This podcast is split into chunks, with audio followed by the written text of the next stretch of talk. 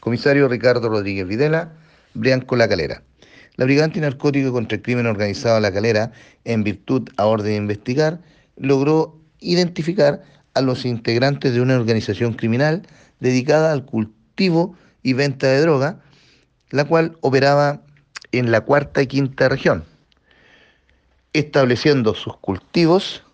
y lugares de acopio. Fue así que hoy se logró la erradicación de 2.952 plantas del género cannabis y la importante incautación de más de 256 kilos de marihuana, las cuales se encontraban en pleno proceso de secado, incautando además un rifle de calibre 22, balanzas digitales y otros elementos destinados a la dosificación del estupefaciente.